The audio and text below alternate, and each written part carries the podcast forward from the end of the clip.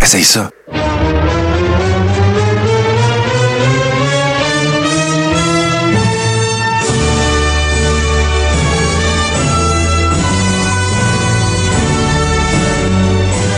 Le Quart est rond, saison 4, épisode 31. En direct de la pandémie, en direct avec mon ami Toto. Comment ça va, mon Toto? Allô, bon, ça va, euh, ça va. Ouais, hein, c'est ça. Écoute, je parlais de ça hier dans, relativement un autre projet qui, celui-là, euh, en tout cas, on verra comment celui-ci se déroule, là, cet épisode-là. Mais hier, j'ai fait un épisode de, de- du crachoir, puis il a fait du bien. Là, ça arrive à Ah tout le monde à un moment donné de partir un show, puis d'être un- peut-être un peu moins inspiré, avoir plus d'affaires à gérer dans la vie en général euh, que d'habitude, puis tout ça. Fait que, puis tu vois, ça a été, euh, écoute, un baume sur euh, Ah mon cœur morose. Ouais, c'est ça. Fait qu'on va essayer de faire la même affaire cette semaine, mon Toto, parce que on commence une nouvelle série que j'avais très hâte, de- dans laquelle j'avais très hâte, moi, personnellement, de me garrocher. Euh, ça va être la tournée des territoires. Mais là, on vous explique. Un, on va en faire en Simonac des territoires, OK? La formule, comment ça va se dérouler, je ne sais pas combien il va en avoir, mais on va se rendre jusqu'au bout, OK? Moi, je... On a, on a appris, euh, on a assez d'expérience à deux euh, en contenu web pour. tu, tu donnes pas un, numéro, un nombre final de numéros au début. Et voilà. Fait que on euh, ce que je peux vous promettre, c'est qu'on s'en va jusqu'au bout. Ça, c'est un. Deux, ben, on commence cette semaine avec Houston. Moi, je vous avais déjà teasé que je voulais commencer euh, par le Texas, parce qu'écoute, ça a été euh, un, ter- un terreau archi fertile et en promotion et en promoteur incroyable et tout ça. Puis je trouve ça important qu'on mette un peu de l'avant les promoteurs aussi, parce que tu sais, on est on, est on évite sa gâchette, sans jeu de mots avec ce qui s'en vient, mais on évite sa gâchette à parler du fait que tu sais, il y a des lutteurs qui ont des gamiques de marde, qui ont eu des affaires qui n'ont pas d'allure, mais c'est les promoteurs puis les bookers qui s'occupent de ça. là. Fait que, Ça passe souvent d'eux autres. puis ben ouais. On parle souvent de Vince, mais, mais, mais, mais avant que Vince règne en maître partout, ben, il y avait beaucoup de petits Vince qui régnaient en maître Voilà. sur leur territoire. Voilà. Fait puis, euh, écoutez, par la bande, on va en parler en Simonac de Vince, là. Fait que, euh, voilà. Moi, je commence avec euh, Houston Wrestling, qui est un territoire qui a été opéré par un monsieur qui s'appelle Paul Bosch. Fait qu'on va parler de ça, on va parler de lui. Mais, hey, avant qu'on commence, toi, on va faire un peu d'actu. Euh, je me suis un petit peu reconnecté sur euh, la WWE, là. Sais-tu de quoi tout le monde parle depuis l'hommage à Taker à Survivor Series? Vas-y donc. Que Vince, il a l'air magané. Ouais, ben, il est magané. Ouais. Vieux. Mais tout le monde parle de. Écoute, là, moi, on était live. euh, fait que, tu sais, peut-être que j'ai pas porté autant attention qu'à l'habitude, mais, tu sais, euh, tout le monde parle du fait qu'il avait l'air d'avoir 4 pouces de poté d'en face. T'as-tu remarqué ça? là? J'ai pas remarqué ça, pour être bien honnête avec Moi non toi. plus. Euh, je l'ai écouté juste deux fois. Je l'ai écouté une fois avec le son après qu'on l'a écouté. Ouais, ouais, ouais. Euh, puis j'ai pas, je focusais pas là-dessus. Là. Je focusais plus sur ce qu'il disait ou whatever, mais je l'ai trouvé magané. Ça, oui, Ouais. c'est un constat qu'on Ouais, peut faire. ça Surtout quand on est habitué. Écoute, euh, c'est drôle à dire là, parce que c'est pas jeune, jeune, jeune, mais on l'a connu jeune. On l'a connu Mm. comme. Moi, je pense qu'il a fait. 50 ans, mais là, il y en a 74, 15. Ouais. Moi, je pense que Vince, il a fait une gaffe.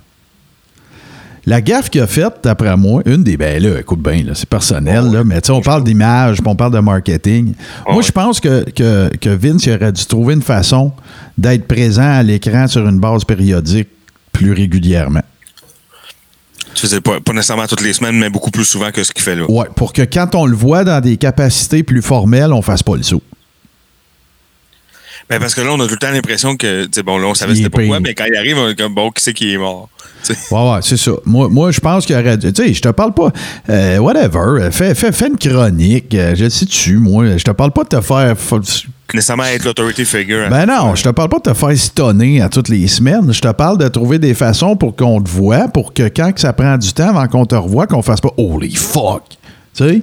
Un peu comme quand tu vois les enfants de ta cousine, là, tu sais. euh, tu sais, je veux dire, euh, le- surtout là, là, avec la pandémie, tu sais, mettons, tu vois leurs enfants, euh, tu sais, mettons, il y en a que je vais voir les enfants de mes cousins, cousines, mettons, puis ça fait, je sais pas, 14 mois, je les ai pas vus. Ils vont faire, oh, les shit, tu tes licences? Tu sais? Ouais, ouais, puis là, c'est un âge où ce que 14 mois, ça peut tout changer. Ben, bah, ben, c'est ça. Fait qu'en tout cas, puis là, après non, mais ça. je comprends ce que tu veux dire, mais moi, je trouve. Peut-être qu'ils sont allés ailleurs aussi, tu sais. Peut-être Ouais. qu'ils se sont dit, justement, on va le faire arriver une fois ou deux ans, puis ça va être un big deal à chaque fois. Ouais, peut-être. Écoute, mais il y a une affaire qui est sûre, c'est que pour conclure sur ce point-là, puis ça a poté, puis tout, euh, c'est, c'est- c'est- pour moi, c'était la représentation. Parce que je suis retourné le voir après, puis j'avais d'autres yeux, là, c'est sûr. Puis j'ai fait comme, ouais, c'est vrai, man, qui est un peu. euh, Fait que je pense que c'était cette image-là, c'est l'image qui encapsule le mieux le problème de la WWE aujourd'hui. Vince, alors, va à la maison, va donner des 100$ piastres au gars qui vient changer les batteries dans ta manette de TV. Mais là, tu te contredis, Martin, parce que Non. tu veux qu'il apparaisse plus souvent, mais tu veux qu'il apparaisse Non, non, wow, wow, wow. J'ai dit, il aurait dû le faire apparaître plus souvent. Là, il est trop tard, c'est fini. plus. là. Ah. Mais, mais tu sais, va à la maison, va pitcher tes servants dans la piscine, puis va rire, puis tu sais, prends un verre de vin, puis tu sais. Ouais, à, la limite, c'est, oui, c'est pour le produit qu'on dirait ça, mais c'est aussi pour lui, comme. Ah, pour lui? compagnie, là. Ah ouais, c'est ça. Hey, a- Ça tu l'as mérité, c'est correct, c'est toi le meilleur, t'es un des meilleurs promoteurs de l'histoire de l'humanité, t'es Ouais, gazilliardaire, t'es encore en shape, t'as l'air, on dit que t'es magané, mais tu sais, il faut quand même qu'on considère qu'on part du, du- Son surnom, c'est le Ouais, là, tu sais. ça. On part de loin, là, tu sais, fait que c'est Il est sûr. magané parce qu'on on le regarde, puis oui. on l'imagine dans la cage Hey. avec Austin, puis on fait ben non. Ben non, ben oui, mais Toto, ça, mais- dans le live, quand on regardait le pay-per-view, je suis honnête intellectuellement, j'ai dit, j'aurais pas de problème à avoir l'air de ça à 75. Ouais, c'est ça. C'est parce qu'on compare qu'on se dit, oh les fuck, là, tu sais, c'est sûr. c'est sûr. Soldage, il est en forme, Ouais. il a de l'argent, il est au top of the world. Oh. Reste chez vous, repose-toi. C'est ça, va faire des. là, va jouer avec tes petits-enfants, euh, tu sais, va faire des, des voyages. Mais il serait pas capable. Ben, anyway, on te le souhaite, mon Vince. Puis écoute, euh, t'as été le tata. T'as été tata souvent en Simonac, là, mais tu sais, il reste que sur l'ensemble de ton œuvre, tu nous as, tu nous as définitivement entertainé. Fait que va te reposer un petit peu. Hey, euh, tu vas avoir une gamique de marde en plus euh, pour nous autres, on qu'on brûlera pas, mais qui va être dans la Non. thématique Texas. Hein? En lien avec le Texas, que vous allez voir. Voilà. Puis euh, nos, nos branches à branches euh, habituelles, mon cher Toto. Fait que ce qu'on va faire, là, écoute, on, on- on va. euh, tu sais, on se posait la question comment ça va? Ouais, au popé. Bon, ben, garde, on prend un petit break, puis là, on passe ça, puis on se craint à côté. Parfait, territoire time. Hey, hey, Toto Lavigne ici, animateur vedette de Radio Déo, ta station Web Country. Hey, on sait jamais quoi faire le vendredi soir. Ben, viens me rejoindre. Moi et ma gang de capotés, sans oublier la foule en délire. On t'invite dans mon pick-up. RadioDéo.com, ta station Web Country. Écoute la grosse voix, ça. Radio Déo, ta station web country. Vendredi soir, tu veux du vieux country, petit. Ah, vous manquez ce visuel, mes chers amis. Toto en train de donner du love à Violette. C'est de toute beauté. Écoute, c'est. Bravo, bravo. Euh, moi aussi, je suis un euh, animal lover, alors euh, c'est de toute beauté. Violette va être avec nous dans ce premier segment de territoire. Et là, mon Toto, on commence ça avec Houston Wrestling. Oh oui. Euh, écoute, euh, ça- on peut pas mal considérer que ça fait partie des territoires mythiques à une certaine époque. Pas, pas au début, par exemple, parce que, écoute, euh, ça a commencé, ça, cette histoire-là, un peu sporadiquement, mais ça a commencé en 1915. Oh, OK, quand même. OK? Fait que t'es dans le bastillon, là. Je veux dire, t'es dans la place où ils ont commencé à faire. Écoute, c'était un peu carnavalesque, là, et tout ça. Ben, Euh, écoute, pour te donner une idée plus globale, là, en 1915 au Texas, euh, le- tout le monde a un gun. Là. Ouais, ouais, ouais. le ben, Far West. Ouais, je suis pas sûr que ça a changé tant que ça, mais en tout cas. Non, mais c'est vraiment le Far Ah, ouais. West. Là. Ouais, ouais, ouais. Puis écoute, il s'est passé plein d'affaires à l'amour. euh, Ça, c'est pas 300 ans avant ça, là. Tu sais, fait, Non, que, euh, fait que là, écoute, c'est un monsieur qui s'appelle Julius Seigel. Euh, qui a commencé à te- tenir. Tu te rappelles qu'on a fait euh, le Goldust euh, Trio? On a parlé du fait que c'est eux autres qui ont pris les carnavals, qui ont commencé à amener ça dans des arénas. Ben lui, écoute, il y avait un aréna euh, à, à Houston. Écoute, c'est une aréna qui n'existe plus, euh, plus du tout, qui s'appelait le, euh, le City Au- Auditorium.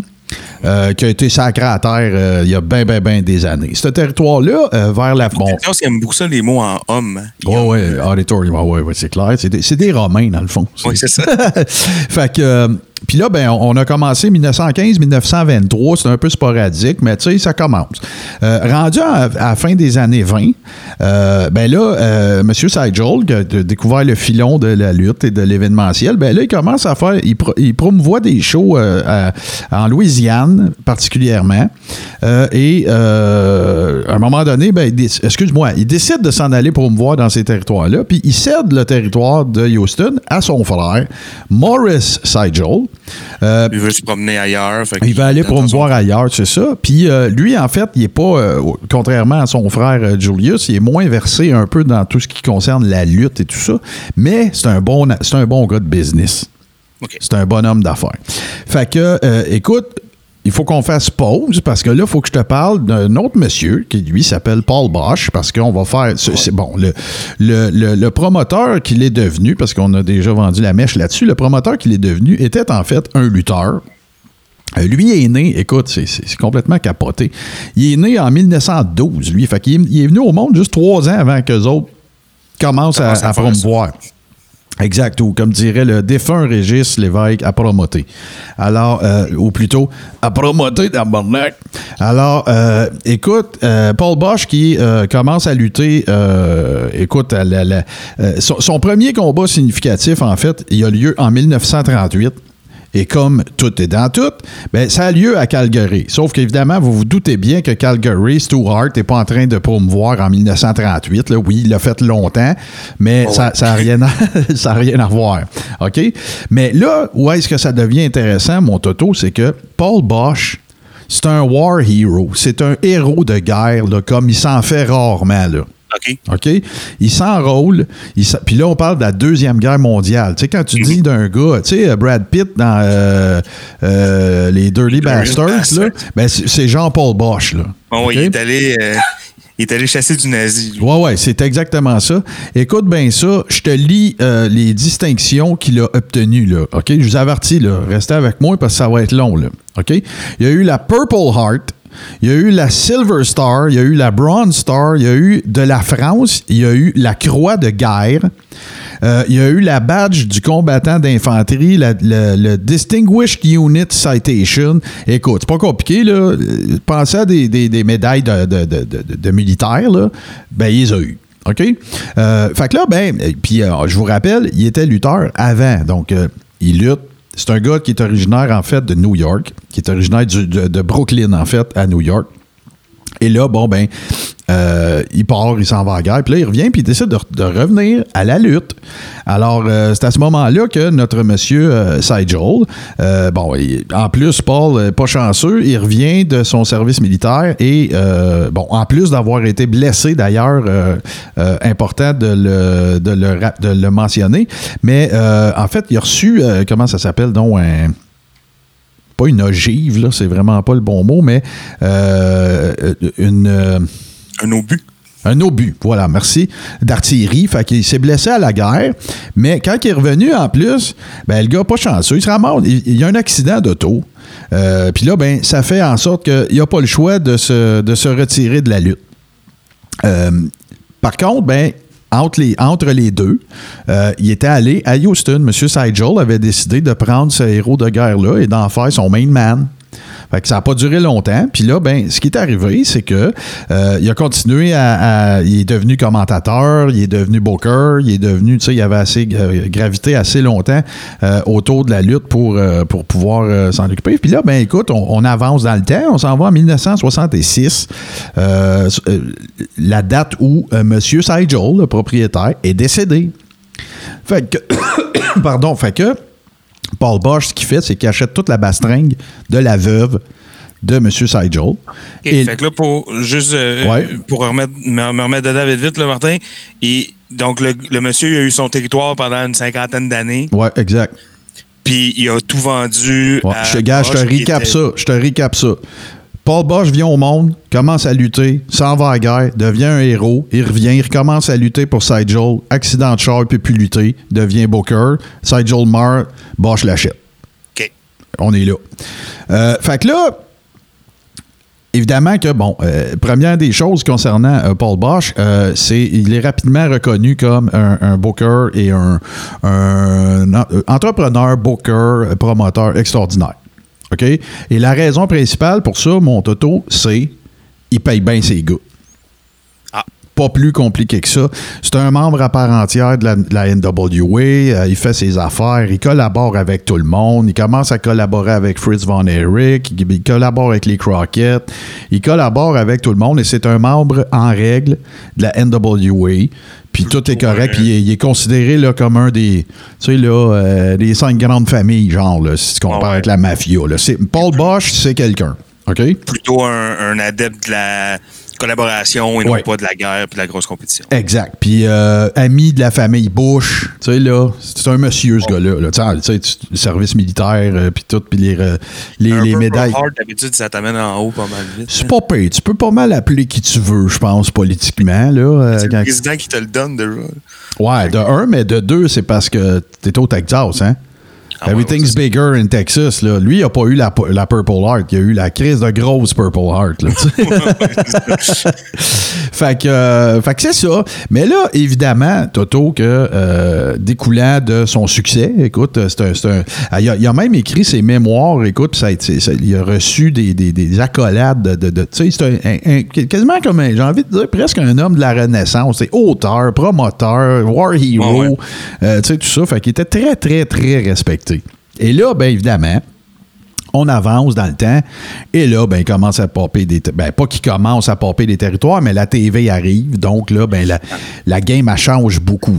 Ouais, le, le- le Texas, tout comme le reste de la planète, se rapetisse. Ben, se rapetisse, puis là, c'est parce que tu promouvois, mettons, à Houston, mais il peut y avoir des gens euh, en Oklahoma qui peuvent écouter tes shows, tu sais, tout ça. Fait que là, la- le concept de collaboration devient très important c'est une des forces de Paul Bosch. Parce que je vais t'expliquer d'autres choses un petit peu plus tard qui va te faire comprendre pourquoi ce gars-là a su comment, euh, avec qui s'acoquiner pour continuer de pouvoir faire sa business.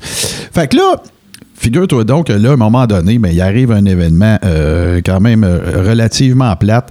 Écoute, ça, c'est dans, le, dans les années 80. Fin 70, début 80. Euh, Harley Race est booké pour un match à Houston Wrestling. Et là, ben, Bosch étant reconnu comme le gars qui donne toujours à sa clientèle ce qu'ils veulent, euh, tu sais, tout ça, là, ils ont transféré dans un très gros am- amphithéâtre qui s'appelle le Sam Houston euh, Auditorium, euh, tu sais, puis tout ça, fait que, ou Sam Houston Stadium, ou whatever, mais c'est Sam Houston, là, le héros des héros texans, là. Oh. Fait que Harley Race, no show. Il se présente pas. Paul Bosch pète un couvert parce que là, il se trouve avoir menti à ses fans, à ses, ses Mais là. Harley Race, il est déjà Harley Race. là. Il est déjà. Bon, ouais, ben oui, euh, il est Connu, fucking Harley Race. Mais Harley Race, no show. On ne sait pas pourquoi. Paul Bosch pète un couvert et il se dissocie instantanément de la NWA. Vous allez aller chier mes salles. Puis je veux plus rien savoir. Puis là, il devient indépendant. Mais dans la foulée de ça, Toto, il y en a d'autres qui deviennent indépendants. Bill Watts est devenu à un moment donné indépendant. Euh, tu sais, tout ça. Fait que là, il se trouve quand même du monde avec collaboré. Mais là, Parce que c'est pas le seul à avoir le goût de avoir, aller. la avoir lâché. Non, non, c'est pas le seul qui est plus dedans. Parce que la NWA, à ce moment-là, commence à maltraiter son monde, quoi. Parce qu'Harley Race n'est pas allé, puis lui, ben, il faut pas ses clients. That's it. Il n'y a pas d'autre, a pas de politicoerie, à rien. Regarde, tu m'as dit. si d'autres territoires l'ont fait, c'est parce qu'ils se sont fait faire des coups de genre. À, tu- à- je- on va les toutes, on va toutes les passer. Si là, ça, on part, euh, c'est plus de branche à branche qu'on va passer, c'est c'est de, de continent à continent. là. Ouais, c'est Mais euh, oui, tout le monde a eu ses raisons à un moment donné ou à un autre de s'en aller de la NWA. C'était la même affaire avec Vince McMahon Senior. À un moment donné, il est parti et tout ça. Euh, mais là, Toto, coup de théâtre, Paul Bosch décide de se joindre et de travailler avec la WWE. qui est comme le mal à ce moment-là. C'est Satan. C'est le bulldozer du rough shot. euh, C'est c'est la, la- c'est comme euh, c'est passé à l'Ouest. euh, Écoute, si t'étais un, un- un communiste ou un soviétique, écoute, c'est c'est. euh, Puis là, ben écoute, c'est là que ça commence. Euh, je- éventuellement, euh, je ne sais pas à quel moment, on aurait peut-être même dû commencer par ça, mais éventuellement, il va falloir que je vous parle de ce qu'on appelle dans le monde de la lutte du Black Friday. Le, Bla- le Black Friday, c'est quoi? C'est le jour où Vince McMahon a acheté du temps d'antenne de Ted Turner. Oui, oui, ben oui. Bon, fait Oui. qu'éventuellement, on va en parler. Mais. Euh, en fait, j'ai j'ai failli en parler cette semaine de ça. Bon, ben tu vois, mais euh, fait que pour comprendre le Black Friday, ou en fait l'inverse, pour comprendre qu'est-ce que ça a eu comme répercussion sur Houston Wrestling, faut connaître l'histoire du Black Friday, mais en gros, c'est exactement ce que je viens de vous expliquer. Vince, il appelle Ted Turner, m'a donné du gros cash, je vais acheter du temps d'antenne. Puis là, le monde sont habitués de voir Georgia euh, Championship Wrestling, puis là, il arrive, puis c'est Vince McMahon avec un micro. T'imagines le Pour clash? euh, remettre en contexte, euh, Turner qui n'est pas à ce moment-là propriétaire d'une compagnie de lutte, il est juste propriétaire d'un empire de médiatique. Exactement. Fait que là, Juste- ils font la même affaire. Houston, Houston Wrestling débute, puis tu vois Vince, puis tu vois des workers de la WWE. Ça a duré quatre mois, Toto. Puis là, les fans ont dit à Paul Bosch, fuck you, va chier, on veut rien savoir, on veut notre produit. Parce que c'était pas ça qu'il leur, euh, leur donnait euh, à chaque semaine, comme, comme ce à quoi euh, ils étaient habitués. Euh, fait que là, à un moment donné, puis puis quand on dit. ben- Excuse-moi, Martin, mais Ouais. des faces aussi bien. Tu sais, Don Morocco, il était, à, il était à Vince, tout le monde le savait. Là, fait que s'il apparaît à Houston. euh, Ouais, ça mais c'était pas juste ça. C'était- le. le- Tu sais, Toto, on est, des- on est dans Dixieland, là. Tu sais. Vince vient du Nord, là. Ouais, ouais. Tu comprends? C'est pas juste une affaire de nos lutteurs, là. C'est une affaire de us against them. Puis ah, les Yankees qui descendent. Puis tu sais, c'est- on est encore là-dedans. là. Écoute, c'est en 80, ça, là. là. C'est pas comme. au- même encore aujourd'hui, c'est présent. Mais là. C'est le même aujourd'hui. Mais écoute bien ça. Fait que là, en même temps qu'il s'associe avec Vince, il continue d'être associé avec d'autres euh, d'autres promotions qui sont pas dans la NWA. C'est ça la condition. Parce que sinon, là, Jim Crockett va te dire Je veux rien savoir de toi, tu travailles avec l'ennemi, tu sais, pis tout. Ouais.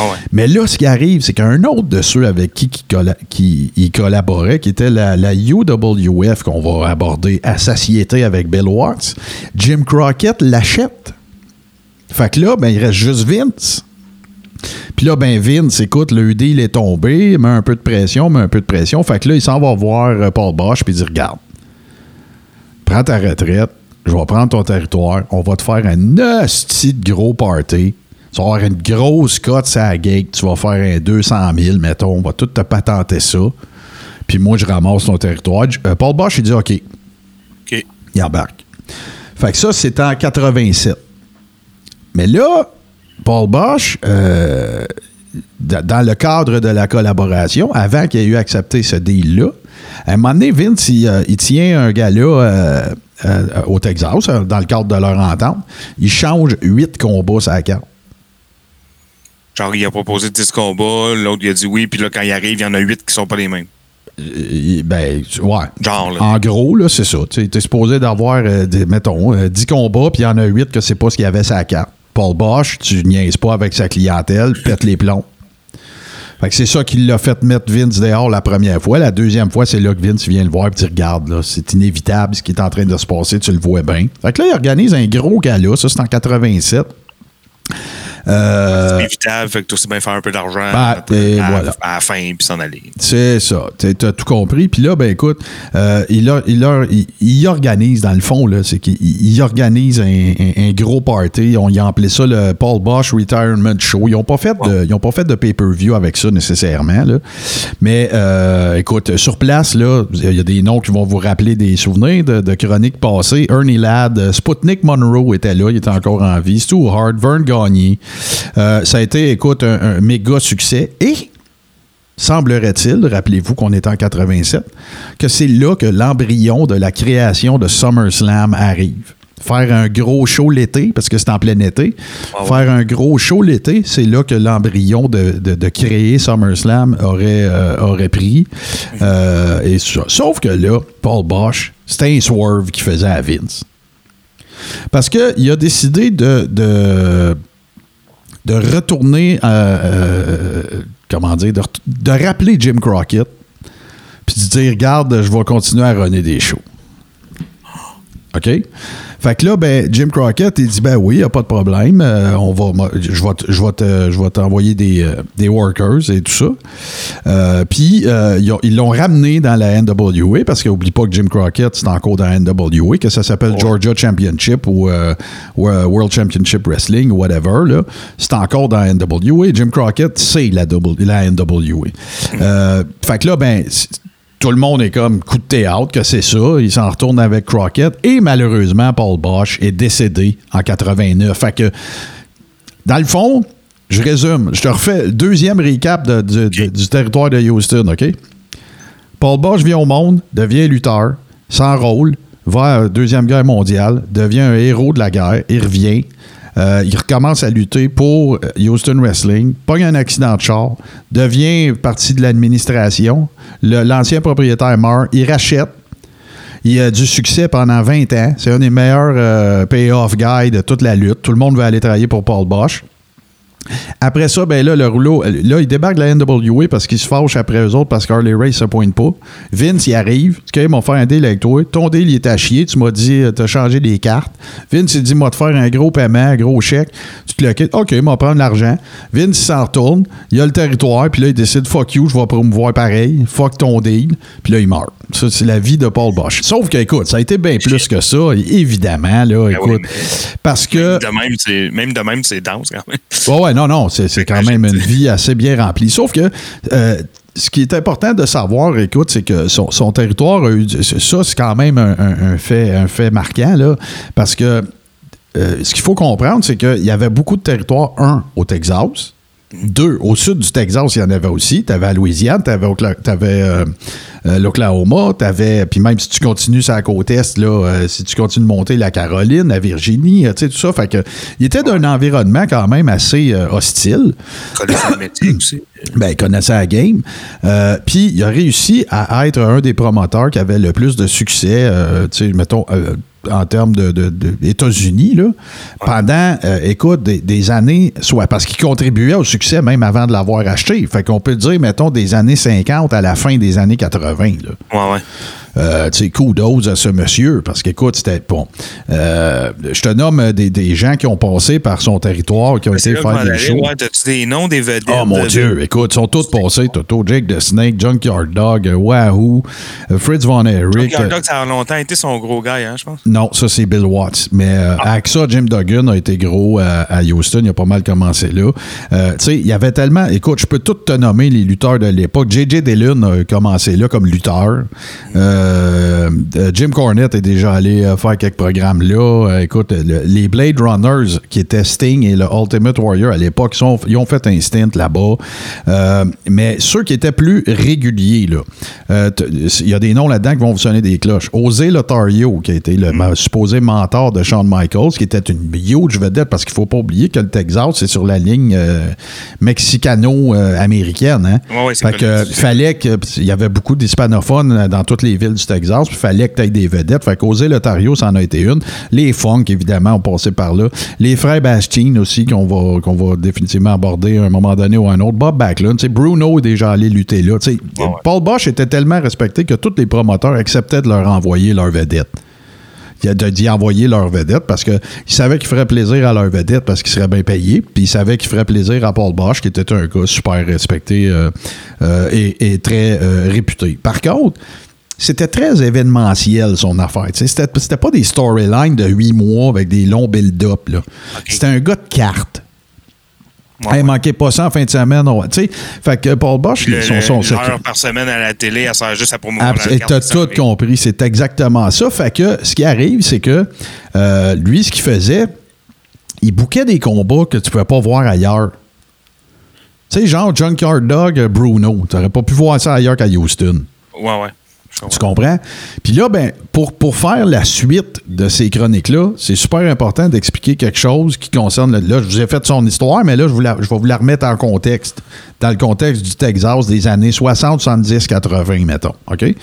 Au Texas, la façon que les autres fonctionnaient, je parle juste du Texas.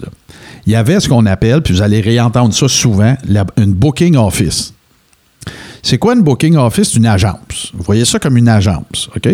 Fait que euh, la façon dont l'agence fonctionnait, c'est qu'il y avait un gars qui avait accès à avoir des deals avec tous les workers. Paul Bosch, il voulait booker Junkyard Dog euh, à, cette époque. Et là, on parle de l'ère NWA. OK? Ça n'a rien à voir avec la WWE. Ça faisait longtemps qu'ils n'étaient plus dans la NWA. Les autres, c'est dans les années 60 qu'ils ont sacré le camp. Fait que, t'avais, mettons, euh, t'avais- en fait, le king de la place, c'était Fritz Von Erich. OK. OK? Fritz Von Erich avait un gars qui travaillait avec lui, dont on va reparler, que tu connais, c'est sûr, Playboy Gary Hart. OK? Qui est un promoteur, booker et qui était valet aussi. Un très bon d'ailleurs. Fait que Gary Hart, lui, là, il travaillait pour Fritz, puis c'est lui qui gérait tous les bookings de tous les workers qui rentraient dans le Texas. Fait que si Paul Bosch voulait avoir à un moment donné le Rock and Roll Express pour un programme, il appelait pas Jim Crockett, il appelait Gary Hart. Gary Hart, lui, ce qu'il faisait, c'est qu'il bouquait, mais là, il appelait les autres promoteurs du Texas, puis il disait Hey, je vais avoir les Rock and Roll Express à Houston, euh, telle date, t'es veux-tu à Amarillo, telle autre date? Right? Puis eux autres, ce qu'ils faisaient, ils délestaient ce, ce rôle-là. Les, les promoteurs du Texas impartissaient ça à ce booking office-là, puis en échange, la booking office avait une- un pourcentage de, la paye des lutteurs. Fait que c'est un système qui a marché comme ça pendant des années et des années et des années. Fait que euh, Paul Bosch qui euh, communiquait, mettons, euh, avec le booking office. Puis ça, c'était tes storylines courantes. OK? Fait que tu regardais Houston Wrestling, ben, tu pouvais avoir euh, Kerry Von Erich une semaine, puis tu regardais après ça le show de, de- des Funk, mettons, à Amarillo, puis là, tu voyais Kerry Von Erich la semaine, t- trois semaines plus tard. Puis Ouais, c'était ouais. comme ça que ça fonctionnait, right? Fait que là, ben, qu'est-ce que ça faisait? Ça faisait qu'il y avait un afflux constant. Tu avais ton, t'avais ton roster de base. OK? Puis après ça, ce qui arrivait, c'est que tu avais un afflux constant également de vedettes de l'extérieur qui se faisaient oublier un peu où c'est qu'ils étaient. Fait que comme ça, s'ils avaient perdu des euh, euh, Loser Leaves Town ou des affaires comme ça, ben là, ça leur faisait une autre place à travailler. Puis eux autres, ils ont décidé de travailler. Bon, Texas, c'est le plus gros État américain. Fait qu'ils ont décidé de travailler tout en équipe avec une booking office au centre de façon à ce qu'ils puissent, euh, ils puissent avoir un afflux constant de vedettes locales, ben locales, euh, vite dit, là, mais en tout cas euh, courantes, et un Ouais, afflux de, de workers qui venaient d'ailleurs. C'est comme ça que tout le système américain fonctionnait. Euh, les Crockett's, c'était aussi une booking office pour un paquet d'autres mondes. Après ça, tu avais la AWA au nord, Minnesota, qui faisait leurs affaires. Tu avais Don Owen, tu avais Royshire en Californie, tu sais, qui faisait leurs affaires. Après ça, tu avais le Chic à Détroit, au Michigan. C'est un peu ça qu'on va. C'est un peu tout ça qu'on va un peu vous mettre en contexte. Par contre, Houston fait partie de ces territoires que. Au contraire de la WCCW, mettons, de, de Fritz Von Erich, il n'y a pas eu de grande feud historique là, qui ont passé par Houston, mettons. Ouais, sais, comme les Von Erich contre les Freebirds euh, euh, dans le territoire des, des, des Von Erich, il n'y a pas ça à Houston. Il n'y a rien à raconter.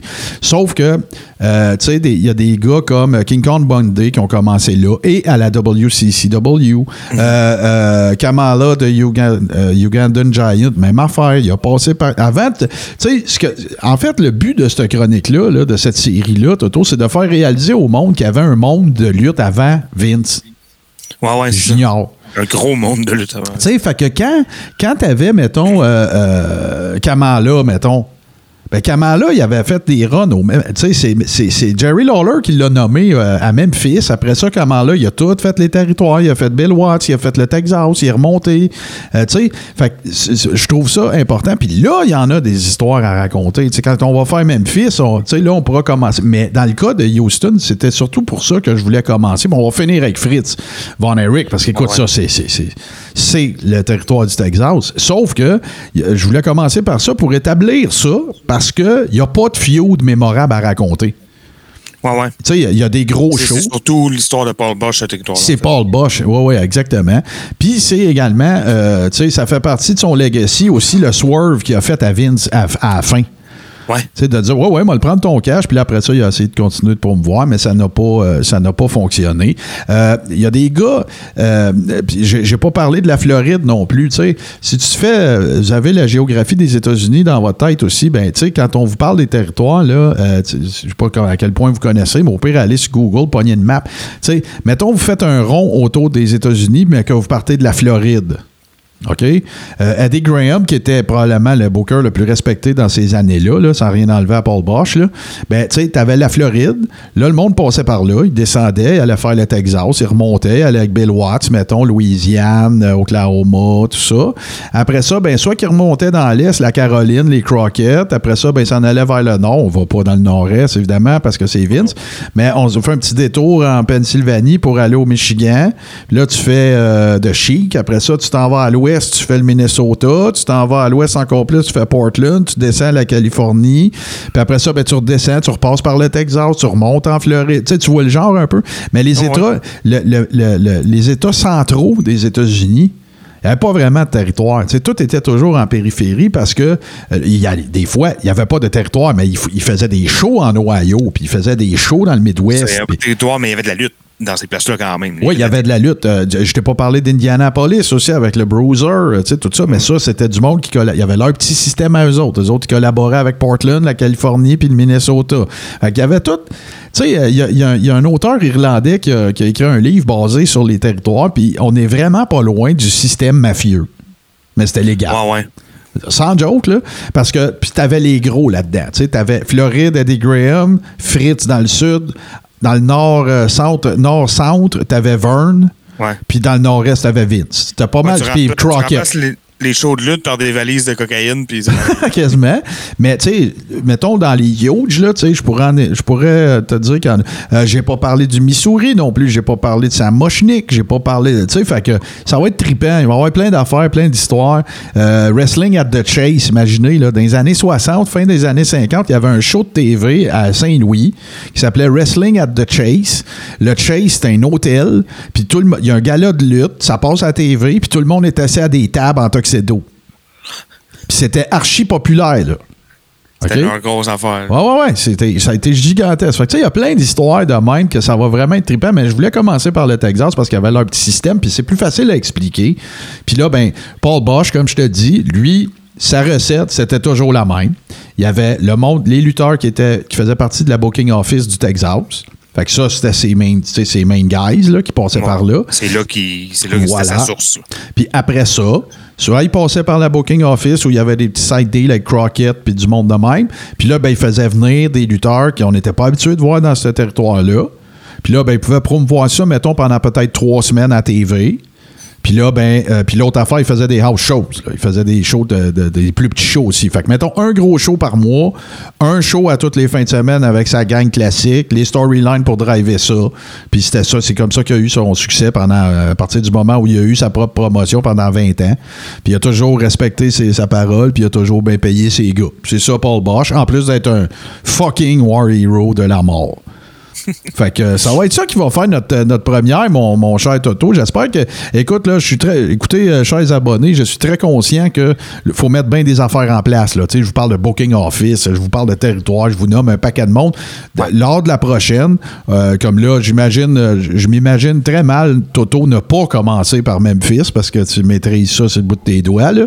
Mais. euh, euh, tu sais, euh, là, on va avoir déjà établi des affaires. Tu sais, quand, quand Toto va vous parler de Nick Goulis puis de tout ça, ben, tu sais, je vous ai déjà parlé des Welsh et des euh. Euh, écoute, moi, ça me fascine, mon gars, ces histoires-là. Ça me fascine littéralement, tout le, le, le- le composé des territoires, l'histoire de chacun. Quand il y en a un qui a acheté un ça me fait ça, ça me donne le même feeling quand j'étudie euh, euh, l'histoire mais avec un grand H là, sais, Ouais, ouais, ouais, bah ouais. De, de, de, de- de 500 avant Jésus-Christ Ah puis, puis moi, j'aime mieux ça parce que tous les personnages de cette histoire-là, on parle de- des territoires, c'est tous des gars débonnaires, plus grands que nature, des anciens lutteurs, des gars qui avaient des tigres chez eux. Tu sais, des, c'est, comme. Moi ça, moi, ça me fait vraiment triper. Puis je pense que c'est ça qui nous fait un peu triper de la lutte aussi. Les war C'est des gens plus grands que nature. C'est du monde qu'on voudrait. On sait, quand on était plus jeune, on s'est peut-être identifié à eux autres. Ouais. Qui ne s'est jamais pris pour euh, Ultimate Warrior rentrer d'un bar, péter à gueule à tout le monde quand ça va pas bien? C'est sûr. Ouais, c'est sûr, ça nous est tout déjà arrivé. Fait que, fait que là, ben regarde, on a commencé le Texas. On a commencé par euh, probablement le plus respecté de toute la gang. Euh, Quelqu'un qui a fait ça pendant plusieurs années, qui a décidé de faire un gros, euh, gros finger, en fait, à Vince après avoir fait son deal avec lui. Puis pour ceux qui se posent la question, Paul Bosch est, est décédé d'un- d'une crise cardiaque. Rien, de, de mo- rien de rocambolesque, là. Écoute, puis il était pas, il était pas si, si avancé en âge que ça. Écoute, je vais, je vais te le dire. Ben, parce quand que même 75, 76, là, d'après ce que tu as dit. oui, t'as bien 12, raison. Ben oui, 77. T'as bien raison. Il est mort en 89, il avait 76 ans. Euh, L'autre affaire que j'ai oublié de mentionner en recheckant mes affaires avant de closer, euh, pendant sa soirée de hommage là, que Vince, son gros party que Vince y a garoché, imagine-toi, ils ont lu un télégramme de George W. Bush, le père, Hein? rendant hommage à Paul Bosch. Shit. Ah non, non, mais là, tu dis Bush, Texas, télégramme, c'est comme wow, il y a du monde qui ont dû perdre connaissance. c'est- Ouais. C'était-tu sur le devant d'un train? Sais, comme des Non, non, non, non. non, non, non, non.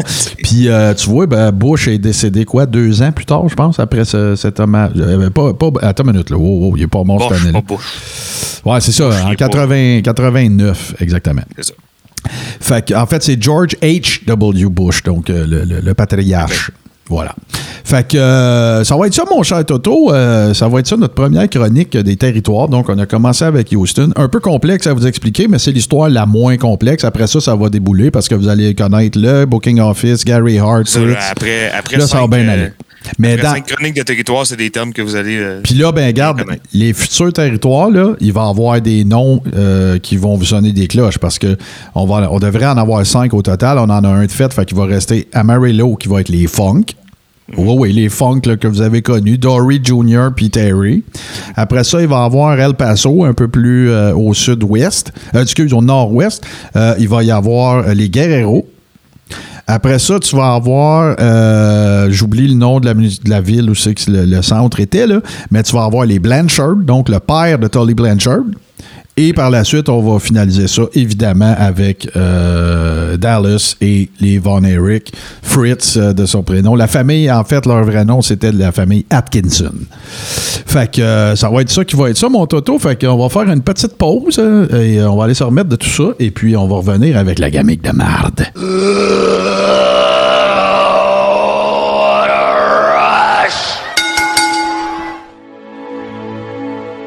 Alors bonjour, ici Hubert Reeves, grand amateur de l'espace et de 70% sur les ondes de radio H2O et de l'univers. Comme euh, nous autres, on est du monde euh, concept, hein, ben évidemment que euh, comment ne pouvions-nous pas aborder euh, un thème très euh, à propos euh, après avoir jasé de Houston. De qui tu nous parles à la gamique de marde? Alors, c'est une gamique de merde, là. ce ne sera pas, ça n'a pas rapport avec le territoire de Houston, dans ce sens que c'est pas nécessairement des lutteurs qui ont passé là ou qui ont fait leur, leur nom là-bas ou quoi que ce soit, mais ça a un rapport avec le Texas parce que c'est les Smoking Guns, mesdames, messieurs. ah, puis là, là, euh, il y a du monde qui sont en train qui sont en train de dire Ben voyons, euh, qu'est-ce que vous faites là? Blablabla. Bla, bla. Bon, précisons quelque chose avant que je te laisse aller, Toto. Quand on dit que nous autres, on considère qu'une gamique était une gamique de marde, ça veut pas dire que ça n'a pas été une gamique qui a pas fonctionné. Ça a marché, les Smoking Guns. Tant qu'à ça, si on veut étirer à la sauce, euh, moi, je pense que euh, en 90, quand la gamique d'Undertaker a commencé, euh, il y en a certains qui auraient probablement qualifié ça de gamique de marde. Là. C'est la plus grande gamique de l'histoire. de la- Là, j'ai tiré la sauce un peu, là, on s'entend, là, c'était quand même cool, mais tu comprends ce que je veux dire. C'est pas une aussi bonne gimmick que Taker. là. Non, non, non, mais ce que je veux dire, tu sais, à l'époque, ah ouais, un faux soyeur, le gars comme des westerns qui mesure le gars pour voir s'il Ah va ouais. fitter dans le cercueil, tu sais, c'était cartoonish un peu. C'est ce que c'est ce que Mark Calloway en a fait qui a amené ça over. Euh, si ça avait été une bonne gamique puis que les Smoking Guns auraient été des Mark Calloway, on en parlerait peut-être encore aussi. Peut-être, ouais, c'est Mais, mais pour le temps, les bottes tout croche puis de la patente, c'était une gamique de marde. là. Moi, en tout cas, selon le carré rond. Bon. Voilà. Ouais, c'est ça. On a décidé d'appeler ça euh, gamique de merde ce soir, euh, mais bon, c'est peut-être euh, euh, notre plus controversé, mettons, à date. Tu je pense que. a non, mais il n'y a personne qui, qui, qui chialait quand t'as dit Shockmaster, mettons. là. Ouais, ouais, là, c'est clair. Peut-être qu'il y a du monde qui va. C'est débattable. On Ouais, ouais, on est d'accord. On est d'accord. Puis, dans le fond, c'était un prétexte pour vous parler d'eux autres aussi, parce que moi, j'ai- toujours bien aimé. Euh, déjà séparément, hein, bon, euh, Billy Gunn, euh, surtout Billy Gunn, mais bon, moi, j'ai jamais rien eu contre Bart Gunn non plus. Mais Billy Gunn, j'ai toujours trouvé cool que ce soit avec les Smoking Gun ou après, en carrière solo. Il est encore cool, d'ailleurs, ce gars-là. Mhm. Mais euh, euh, irrelevant, euh, ce que je trouve quand même intéressant. Mais il mais faut se remettre dans le contexte. Oui, aujourd'hui, tu les isoles, tu les ressors, les smoking guns, c'est ridicule. Mais à l'époque, là, on parle, euh, on parle du Bastion Booger, on parle Oh, de Damien. Demento, on Ben parle ouais. de IRS, on parle de. Bon, tu sais, euh, c'était peut-être les moins niaiseux, dans le fond. Ben, en tout cas, il y moi- en avait moi, des niaiseux, mettons. Check bien. Moi, là, je- leur gamique était correct. Tu peux pas faire une gamique de lutte, Toto, aux States, puis mettre des cowboys, puis que ça pogne pas. OK? Non, ça, on va la- je le concède, c'est vrai. OK? Fait que ça rend peut-être un peu douteux notre choix de gamique de merde. Ça, je suis d'accord. Sauf que c'était pas bon. Tu sais, il y, avait des fake bottes de cowboy que le jeans rentrait même pas dedans. Euh, Il y, avait des paletots, euh, genre euh, vraiment le Old El Paso, tu sais, que, ça, fitait pas, ça, ça marchait pas. Il tirait du gun à blanc d'autres quand il arrivait. Ouais, par, par, par, la grosse affaire, tu sais. Puis là, il y a une autre affaire, Toto. Je sais pas c'est quoi cette curse-là, mais le monde qui ont des gamiques de marde, ils ont toujours ou presque des noms weird. Tu sais c'est quoi les noms de ces gars-là? Non, ben là, brûle-moi la dent, ma chronique. Ah, ben OK, je pensais que tu le savais pas. Parfait, ma gueule, ma gueule. Ma gueule, je suis le chroniqueur de marde. Ouais, c'est ça. Euh, ben, gars, ouais, on va se le dire parce qu'ils ont des noms vraiment euh, très bizarres. Euh, le vrai nom de Billy Gunn, c'est Monty Sop. Ouais, S- S-O-O-P. C'est peut-être. Ouais. Et euh, le vrai nom de Bart Gunn, c'est, euh, je sais même pas, si- en fait, je suis sûr que je vais mal le prononcer. C'est euh, Mike Paul Schlopek. Je pense que tu l'as eu? Paul Schlopek. Ben, je l'ai écrit comme je l'ai, lu comme il s'écrit, mais euh, bon, euh, Ouais, ouais. Je pense que c'est ça. Ben, j'ai jamais entendu ça. Euh, C'est ça, j'ai découvert ça ce matin quand j'ai fait mes recherches sur Smoking Gun parce que euh, j'en savais beaucoup sur les Smoking Gun, mais leur vrai nom, surtout, vous les voyez, les vrais noms, je m'en souvenais pas. là. Ah non, non, ben écoute, c'est pas pour rien qu'ils ont changé. bon, ouais, c'est. Ouais. Salut, je m'appelle Mike Paul Chopek. No, you don't. Ah ouais, c'est ça. Vince, euh, non, non, non, non. euh, listen, pal. Mais Ouais, euh, c'est ça. Euh, alors, euh, ce qui est intéressant de savoir, c'est que c'est une gimmick qui, qui- que c'est pas Vince qui, qui a inventé ça. Ils sont, il y avait ce gimmick-là sous un autre nom euh, à la IWF. À l'époque, il s'appelait les Long Riders. On avait euh, euh, Brett. oui, c'est ça, parce que là, il y avait des noms de guns. C'est les, long, les, les Long Riders et euh, le, premier s'appelait Brett Colt et l'autre s'appelait Kip. Déjà Kip, moi ça m'énerve, mais euh, Kip Winchester. Donc euh, voilà des marques, des, des marques de, de, fusils célèbres. Au Texas, tout le monde sait c'est quoi un Colt puis un, Winchester. Un Winchester, donc voilà.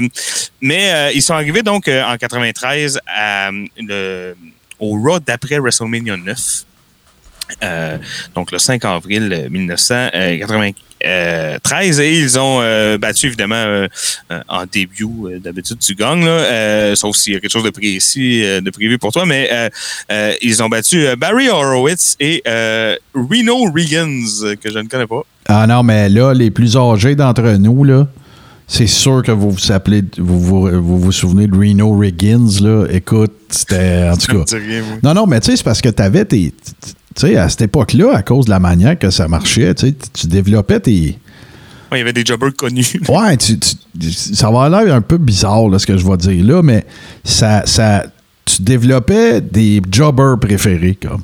Ouais ouais de, de l'affection pour euh, certains d'entre eux Tu sais, comme moi, euh, Barry, euh, Barry Horowitz, moi, j'ai toujours adoré ce gars-là. là. Euh, tu sais, parce que c'était, c'était un jobber de luxe. On va dire ça comme ça. tu sais. C'était, c'était pas juste un jobber, là, va manger une volée. Tu sais, Les gars, ils donnaient une coupe de mauve aussi. Fait que ça donnait l'impression qu'il y avait un vrai combat. Là. Mais c'est ça. Reno Riggins, wow. Voilà, euh, ça, ça a été leur vrai euh, premier combat. Après ça, ils ont apparu euh, à King of the Ring. Bon, euh, je vous ferai pas le, le listing complet de, de leurs euh, apparitions, mais euh, mentionnons que euh, tu parlais tantôt des euh, fusils à blanc. Ouais. Euh, ben ça, ça a fait un peu controverse. Euh, J'avais lu là-dessus. Euh, ben ouais, hein, euh, quelle surprise! Les gens aimaient pas, euh, parce que surtout, c'est ça, il faut comprendre, euh, en 93-14, c'est un produit qui est extrêmement orienté vers les enfants. C'est un produit pour enfants. C'est- vraiment... Ah, il n'y a pas de doute. C'était euh, du merge bait. Ouais, ouais, c'est ça. C'était- C'était ça. C'était pas très noble. hein. C'était pas, c'était pas comme passe-partout. C'était pas pour apprendre aux enfants à bien vivre. C'était pour vendre des petits cossins. Des, des sandwichs à la crème glacée. oui, puis du plastique euh, en masse. Fait que, euh, fait que voilà. Puis bon, évidemment, les parents euh, pas ça. T'emmènes un enfant de 6-7 ans là, à la lutte, puis il a peur parce qu'il y a du- des fous qui tirent des guns. Parce que des balles à blanc, je sais pas si vous avez déjà été en présence d'un de- de- d'un coup de fusil de balle à blanc ou, de- ou même d'un vrai coup de fusil, mais c'est très similaire, ça fait peur. euh, Ah oui, Quand- ça quand- pète sur un temps, ça, là. là. ben, ça fait le même bruit qu'un coup de feu ou presque. Là. Donc, euh, euh, c'est. c'est- Tu sais, comme oui, il n'y a pas de, de danger réel, mais euh, quand tu as 7 ans et qu'il y a des guns dans la place, ça fait peur. Surtout qu'ils étaient euh, supposément face, en plus. Ouais, Donc, ben, il me semble qu'à un moment donné, il, se passe quelques événements qui font que ça change un peu. Là. Je te dis ça de mémoire, mais tu vas sûrement nous en parler. Mais ouais, c'est ça. Là, ça... Euh, oui, il y a un turn éventuellement, Ouais. euh, une implication avec euh, euh, la Jezebel par excellence, Oh. selon JR, hein, Sony. Mhm. Euh, puis là, ben, la marde pogne, et puis évidemment qu'ils deviennent heel et tout, mais euh, euh, c'est ça. Avant, je voulais quand même euh, vous mentionner parce que c'est ça, il y a eu des pressions de parents là, pour que ça arrête les guns. Et quand moi j'ai connu les smoking guns, parce que là je veux vous parler de quand moi je les ai connus, euh, il y avait déjà plus les revolvers euh, à blanc. Ils avaient, euh, ils avaient le, le- le très, euh, le très consacré symbole de doigt. hein, Ah ouais, ah, sacrément. Là, tu tu me rappelles des souvenirs. et ton index, puis tu tires dans les airs. Là, c'est sûr que ça enlevait un peu le cachet. Non, là, tu me rappelles des souvenirs. Là. C'est vrai que c'était nul à foirer, vraiment. Là, tu sais, là. Puis, tu sais, ça donne quasiment l'impression que Mick Foley, quand il faisait bang bang, il riait d'eux autres. Ouais, aussi, c'est vrai. Ouais, ouais, c'est c'est très bizarre. Et en plus, euh, euh, parce que bon, euh, on comprend la controverse, les fusils, on comprend que c'était pas une bonne idée, mais pour le look, ça ajoutait beaucoup. Ouais. Et euh, ça fitait aussi avec leurs vignettes, parce qu'en 93, ils ont eu une petite série de vignettes euh, qui était quand même bien tournée, quand même bien faite, euh, filmée dans le désert. là. je sais pas exactement lequel. C'était peut-être pas un vrai désert non plus. Ça devait être à Vegas, pas loin d'un Ouais, casino. genre, mais avec des vrais, des vrais chevaux. Donc, c'est Ah. quand même impressionnant. Ouais, sûrement à Vegas que, genre, si tu tournes la caméra une petite affaire à gauche, tu vois l'hôtel, là, puis là, faut que tu le replaces. ah, fuck, j'ai l'hôtel dans le plan, les boys. Euh, fait que, ça sont mais quand même des belles euh, vignettes. Ben là, évidemment, quand ils arrivent avec leurs doigts au lieu des fusils, bon, ça baisse un peu d'un cran, c'est un peu moins hot. Euh, et on arrive quand moi je les ai connus. Vous savez, moi j'ai embarqué dans la lutte en janvier 95 euh, avec le Royal Rumble. Ils n'étaient pas euh, dans la carte. Ils étaient impliqués dans une feud euh, avec avec le One Two Three Kid et Bob Holly Mhm. euh, à ce moment-là. Mais bon, il y a une affaire de tournoi. Puis là, c'est eux autres qui ont pris la place dans le tournoi parce que sont fake blessés. Et, euh, Billy Gunn est, ou Bart Gunn est fake blessé. Euh, fait qu'il est pas dans le tournoi, mais là, ça les, ça les fâche. Ah, Puis là, ok. c'est Water Tree Kid puis Bob Holly qui les a remplacés. Puis là, ben, bon, ils ont bon. gagné à- à- ils ont gagné la belt au Rumble, tout ça. Fait que là, ils sont là-dedans. Mais euh, il se passe des affaires entre euh, le Rumble et euh, le WrestleMania 11. Et euh, à WrestleMania 11, ben là, c'est- moi, c'est là la première fois que je les ai vus euh, parce qu'ils sont euh, sur la carte. Ils défendent leur titre contre Bret Hart. Non, pas vrai. Owen Hart et un mystery partner qu'on connaît pas, Ah, mais qu'on connaît, mais qu'on n'a pas vu depuis longtemps et qui revient en force. Et c'est bien sûr Yokozuna qui arrive ce soir-là. Ouais, puis là, les, puis Cornette, qui était son American spokesperson, je pense. Ouais. OK. Exactement. Et évidemment, bon, euh, ça devient. Les, les smoking guns deviennent à ce moment-là, sans faire de mauvais jeu de mots, de la chair à canon hein, pour, euh, pour euh, Yokozuna qui, qui en fait. qui, qui- les bat facilement avec. euh, moi, à ce moment-là, c'était un des, une des affaires les plus impressionnantes que j'avais vues dans ma vie à la lutte. Le bonsai drop. Ah oui, Euh, parce que il n'y a pas grand façon de faker ça. Euh, c'est sûr que tu essaies de tomber à quelque part de sécuritaire. Puis bon, le, le gars qui est pour le recevoir, euh, est prêt aussi et fait, fait des trucs au niveau de la respiration pour être prêt, mais ça reste que euh, tu pèses 600 livres puis tu tombes assis sur le gars. C'est ça qui se passe. Fait Ouais, clairement, clairement. C'est euh, impressionnant. Sais-tu qu'est-ce que j'ai appris, moi, dans une short interview à propos de, de, de Billy Gunn ou de Monsieur Soup? Monsieur Soup. Euh, Monsieur Soupe? ben, Soup. Soupe. Ben, c'est S-O-O-P. On dit Ah, pas. OK, non, c'est S-O-P-P par contre. Hein? Ah, c'est Soup. Bon, ben, OK, je m'excuse. Euh, j'ai vu un short interview. Je savais pas. Moi, grâce à ce monsieur, j'ai appris qu'il existait aux États-Unis des scholarships pour être un bull rider. Ah, ben oui, bien sûr. Parce que lui, euh, c'est comme ça qu'il a commencé, en fait. Puis ça, ça, écoute, peut-être tu t'en allais là, mais moi, je, mon point est surtout de dire que je n'avais aucune idée que tu pouvais obtenir un scholarship dans un collège américain pour être un, un gars qui fait du rodéo. Ça, écoute, c'est magique. c'est ciblé, là. Tu sais, dans Ben. le sens. euh, c'est pas au Vermont puis au Connecticut, C'est plus. euh, Ben, un peu plus bas, là. Non, Vermont puis Connecticut. Vermont puis Connecticut, eux autres, ça, c'est un autre scholarship euh, américain dont j'ai déjà entendu parler qui m'a fait tomber à terre. C'est le bowling. Oh, tu peux aller au collège on a bowling scholarship. Yes, sir. Ben, écoute, c'est un peu. de bowling. Euh, écoute, je ne sais pas ou tu sais comment ça peut marcher. Si tu deviens un pro bowler, peut-être que tu as une gars, Je sais pas, mais je sais que ça a déjà existé. Je sais pas si ça existe encore. Mais puis là, là, on va parler du elephant in the room parce que tu as pas mal, à moins que tu me corriges, tu sais, il n'y a pas grand-chose d'autre à dire de, de- Ben, c'est ça, ça l'histoire. n'a pas été une gimmick qui a duré très longtemps. Non. On allait vers la- la- leur fin qui était euh, leur séparation. euh, euh, à- à- bon, avec toute euh, l'affaire de Sony qui vient mettre la merde entre les deux, elle Mm. sort avec Bart Guns, ça met de la friction entre Bart et Billy parce que Bart s'occupe Bon. plus du team puis tout ça.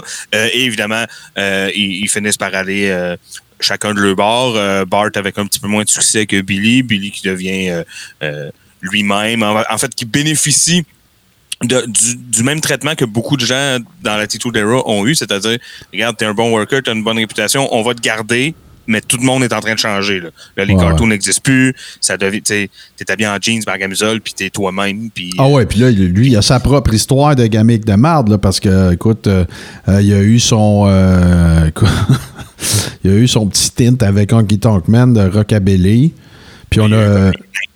Ouais, puis on a, on a raconté, euh, je me souviens pas quand, mais on a déjà raconté un petit peu de la petite histoire de Billy Gunn puis de son ascension, si on veut, à, à DX, là. euh, parce que les, les, les New Age Outlaws, en fait, c'est, c'est, c'est euh, The Roadie, puis, euh, voyons, Rockabilly, de- que, que la WWF, c'est pas pas en tout quoi faire qu'eux autres. Ils jasent avec Brian Gershw- Gershwitz, puis là, ben, garde, on va vous mettre ensemble, et le reste est passé à l'histoire.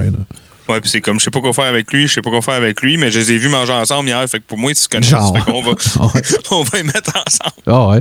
Mais euh, Ça a marché. là, là, on va parler, on va tomber en mode un petit peu plus gamique de marde, là, Toto, parce que là, on va parler du Elephant in the Room.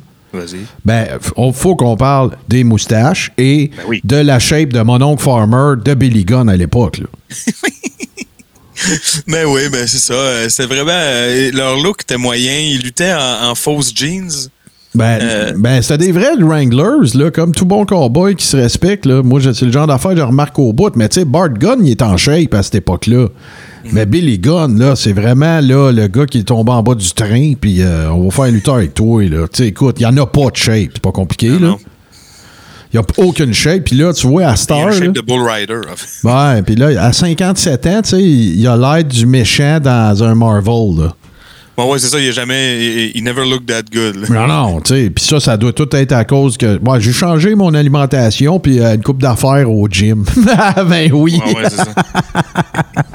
Ah, les hosties de cellules souches, hein. C'est pas c'était écœurant, comment c'est facile. D'ailleurs, euh, tu parlais de leur look, hein, euh, les, les moustaches et les, euh, les fameux mulets légendaires. Ah, écoute, des, des, des, de Mais d'ailleurs, il y, a- y une petite partie de leur histoire qui est, qui est là-dessus. Il y a un moment donné, il y a, il y a- il y a- un début de friction entre eux deux parce que euh, Bart Gunn euh, change son look, se coupe les cheveux et il se rase la Oh. moustache. Oh. Et là, Billy Gunn, il est comme, hey, come on, On avait dit qu'on le ferait à deux, la moustache, sinon j'ai la cave. Là, c'est quoi l'affaire?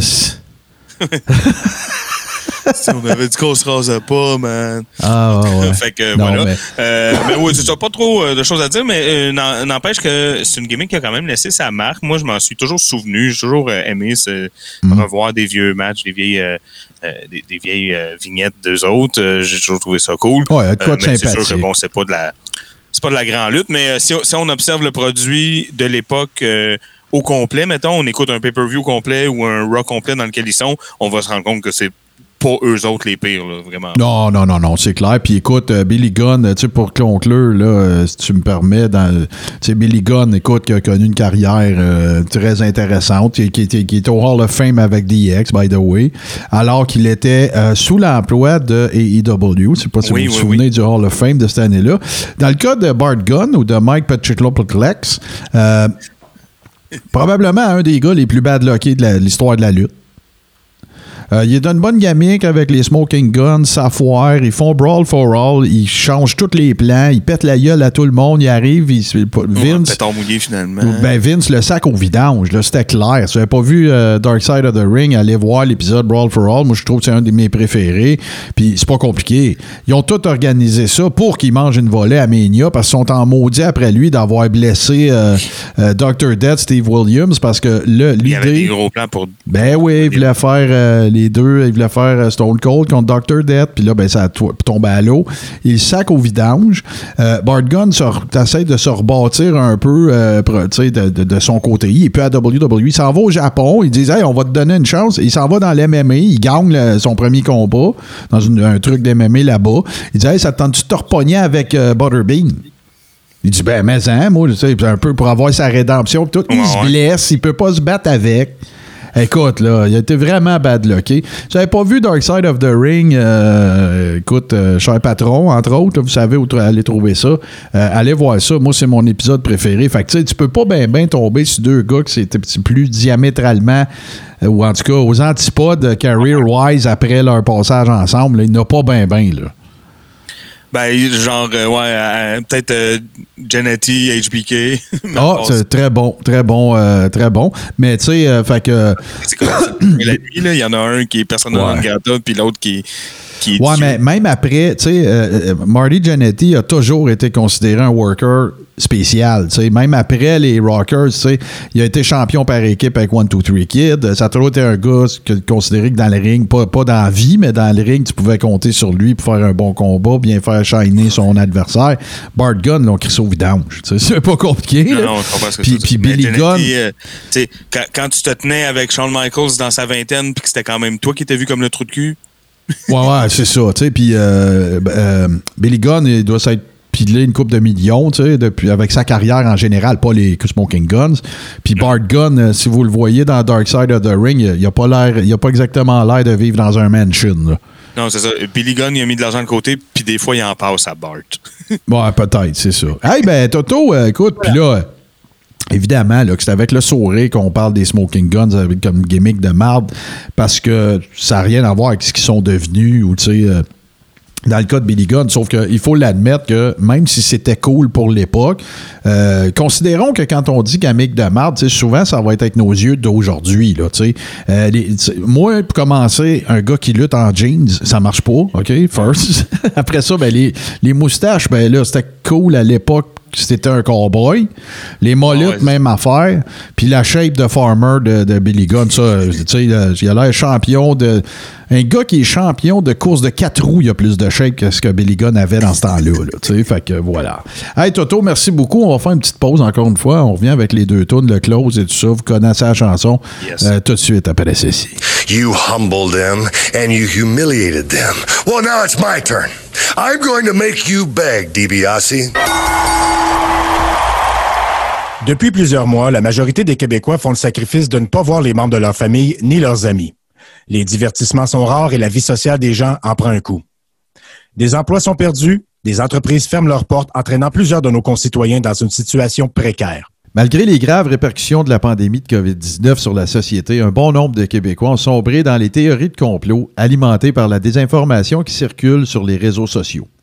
Ils se rassemblent dans des endroits clos sans porter le masque, sans observer les règles de distanciation, sans égard pour le reste de la population et de ses membres les plus vulnérables. Qui plus est, ils agissent au vu et au su des autorités en toute impunité ou au prix de contraventions que l'on annule à la moindre contestation. Donc, pour exprimer notre insatisfaction face à l'attitude laxiste du gouvernement envers ceux qui ne respectent pas les mesures sanitaires, ainsi que notre soutien à ceux et celles qui luttent contre la COVID-19, nous avons décidé d'agir en créant le mot-clic Mouvement de masque. Notre but est de donner une voix aux citoyens et citoyennes qui en ont assez de voir leurs efforts pour combattre la pandémie gâchés par une minorité d'irresponsables. Pour ce faire, nous vous demandons simplement de nous faire parvenir une photo ou un court vidéo de vous portant le masque comme il faut, en indiquant le nom de la ville, municipalité ou village d'où vous venez. Vous pouvez nous acheminer ces photos et vidéos dans la boîte de réception de la page Ménage du dimanche ou le crachoir. Un montage contenant les images de chaque personne ayant participé sera fait et le résultat final sera diffusé massivement sur les réseaux sociaux. Nous espérons ainsi que ce cri du cœur des Québécois lucides, habituellement silencieux, sera entendu par nos dirigeants. À ceux qui nous traitent de moutons ou d'endormis, peu importe que vous pensiez ou non que la COVID-19 est au centre d'un complot, sachez que nous vous tendons également la main. Vous avez le droit à votre opinion, nous vous demandons simplement de l'exprimer de façon responsable. Nous ne bloquerons pas de pont, nous n'organiserons pas de manifestations, nous ne nous réunirons pas dans une église ni ailleurs. On menace personne de poursuite ou de poursuite en diffamation ou d'injonction. On n'essayera pas non plus d'effrayer qui que ce soit avec des théories farfelues. Pas d'arrestation citoyenne, pas de convoi automobile polluant, pas de pancarte de dirigeants étrangers, pas de 17e lettre de l'alphabet, Pas de fondation, pas de PayPal, pas de GoFundMe. que des selfies. Masqué. Un mouvement de masques. Si vous en avez assez que tout soit recommencé, Assez d'être pénalisé pour l'irresponsabilité et la crédulité d'une minorité d'incorrigibles, agissez. agissez. Participez au mouvement de masques. À radio H2O.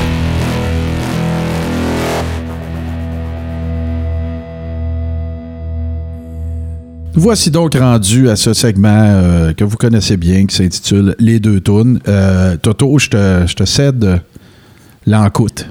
Ben écoute, je serai pas. euh, hein, on va pas inventer le bouton à quatre trous ici. euh, ça va être euh, des smoking guns, voilà. Ben ouais, puis c'était pas méchant comme tune, à part les deux, trois petits coups de gun au début, là. Mais c'est sûr que ça commence avec les coups de gun. Là. Si en plus on se remet à l'époque, parce qu'il y a comme les six premiers mois de leur existence, ils arrivaient en tirant des balles à blanc. euh, t'as 7 ans, t'es dans les bras de ta mère, t'as la chienne. Ah ouais, ouais, c'est clair. tuer, les, les messieurs. Ouais, puis ta mère a pas encore, elle t'a pas encore expliqué c'est quoi un heel puis un face, puis tu sais, tout ça.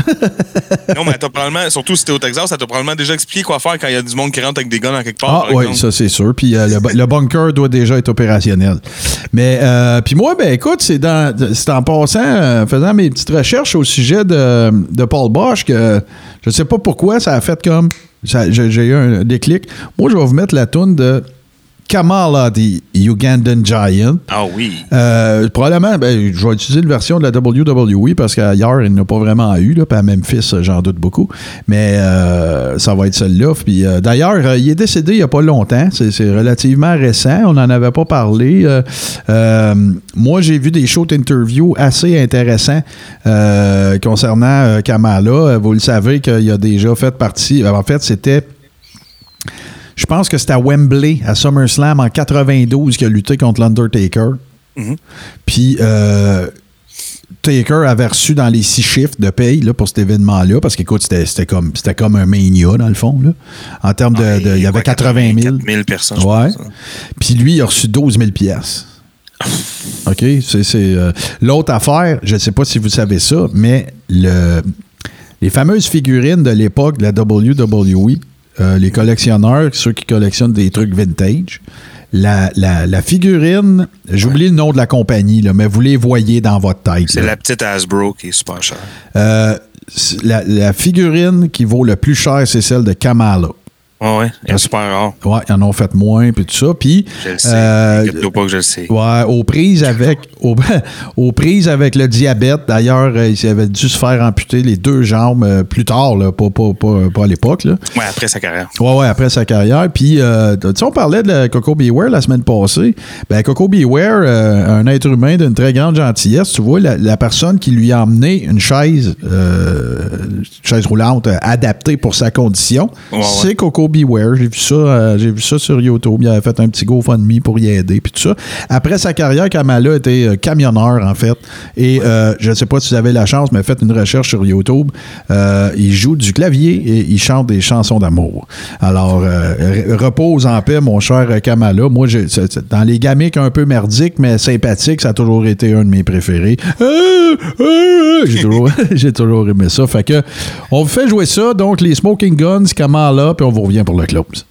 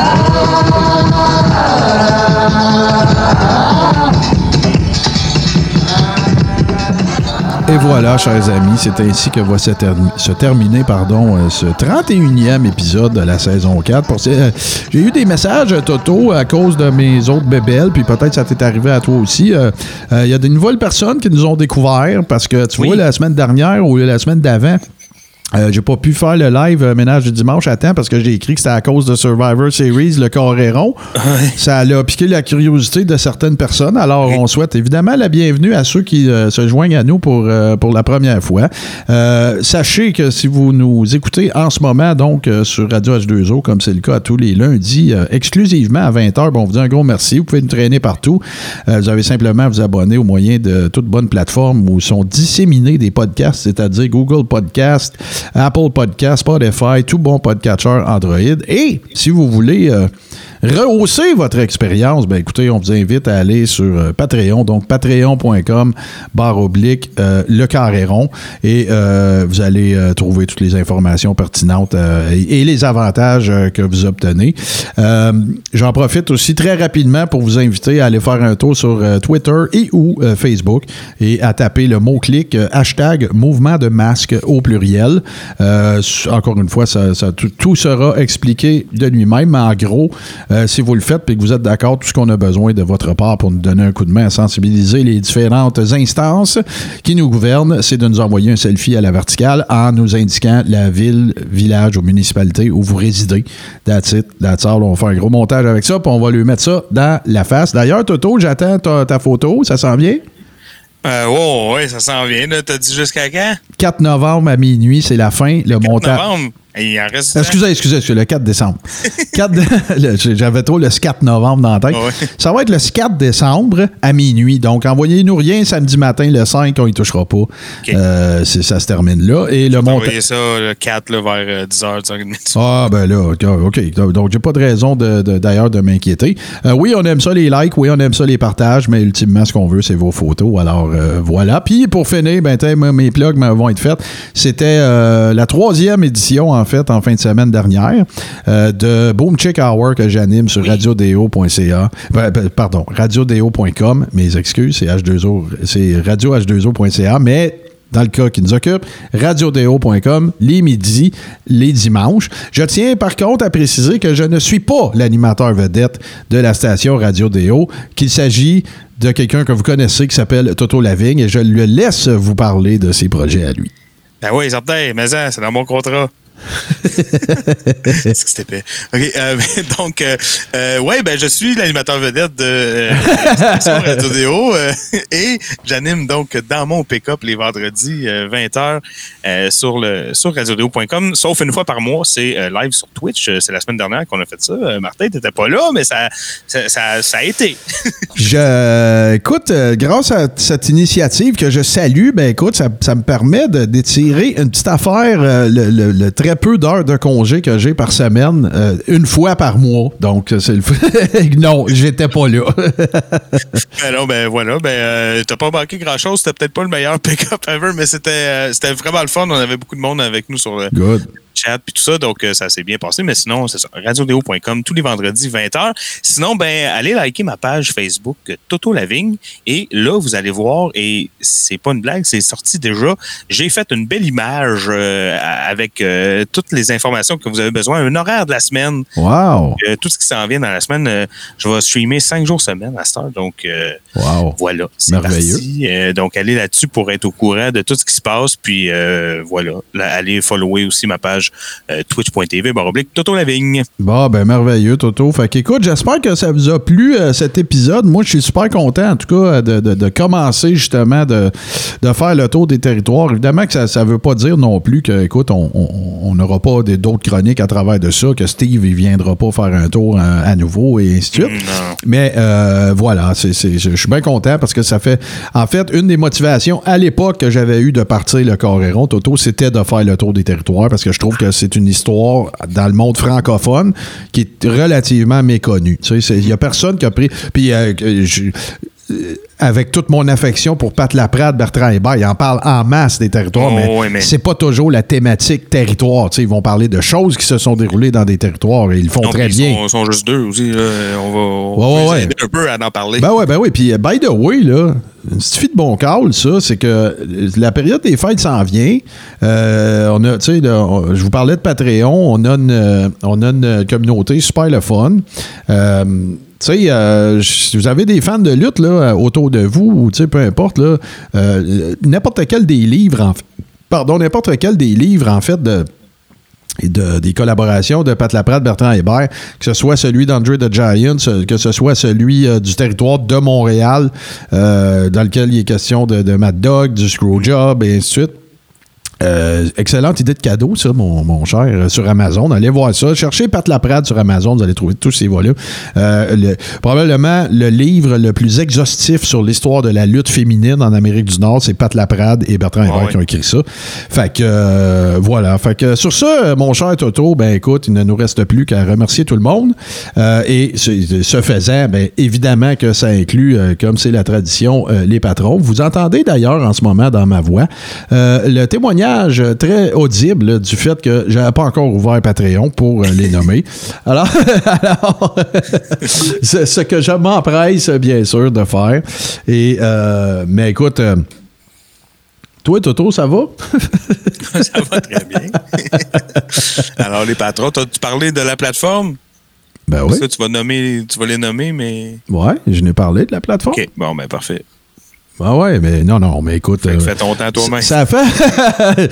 non, mais ça a été vraiment cool. Ça m'a- moi, euh, ça- personnellement, ça m'a fait du bien, euh, euh, toute la question de. de de, de- de retrouver toute la gang, en fait, euh, parce qu'on est, on va se le dire, là, on n'est pas 350 non plus, là. Mais euh, non, puis tu vois, en fait. À euh, Series, tu veux dire. Euh, euh, Survivor, je m'excuse. Parce que, écoute, là, il y, a un autre, il y a une autre affaire qui est en train de se passer dans ma voix que vous pouvez peut-être distinguer, Toto, c'est qu'il y en a cinq de plus.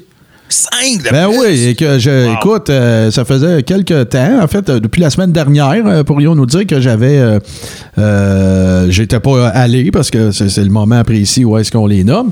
Et écoute, euh, wow, ok, euh, ça va être long. Ben, voilà. Bon, ben, euh, parfait. Ben, ben, écoute, on va, on va aller dans les, euh, on va aller dans les actifs. Donc, euh, Simonac, je, je suis littéralement assommé. Là. Il y en a, il y en a bien plus. euh, ah, Toto, T'es pas sur la bonne page. c'est ça. C'est clair. Euh, garde, vous le voyez, je pense, hein, chers abonnés, que j'en ai pas mal de ce temps ici. Puis ça, c'est pas. Ça va bien aller. Ouais, c'est peut-être pas pour rien que des fois, euh, c'est mieux que Toto fasse des shows tout seul, mais écoute, ça, ça- ça se résorbe tranquillement. Puis euh, on a déjà annoncé, de toute c'est n'importe quoi. On a déjà annoncé qu'on se ferait pas mal de fun dans le temps des fêtes, puis qu'on ferait, euh, on ferait le, le marathon euh, NWA Power. Fait que, Ça, oui. fait que j'y vais. On a no- nos amis Noxario, Nathalie Marcil, Simon Dumas, Patrice Labelle, Pierre-Luc Hamelin, Steve Bolduc, Mathieu Tivierge, Patrick, Patrick Hamel, pardon, Dr. Fun, JF Denis, Pierre-Luc Delille, Sylvain Vinet, notre paumé, le Frank en chef, Luca Gouget et Francis Furoy. Merci à vous autres. Et là, faites comme si les quatre dernières minutes ne s'étaient pas passées. Euh, ça, on fera des bloopers avec ça. Et maintenant, pour vrai, on se laisse sur le meilleur mashup de musique de lutte représentant un show diffusé en exclusivité les lundis à 20h. Et c'est une création de mon grand chum, Super Dave Bérubé. Toto, nous autres, on se retrouve quand? Euh, la semaine prochaine? Je sais pas.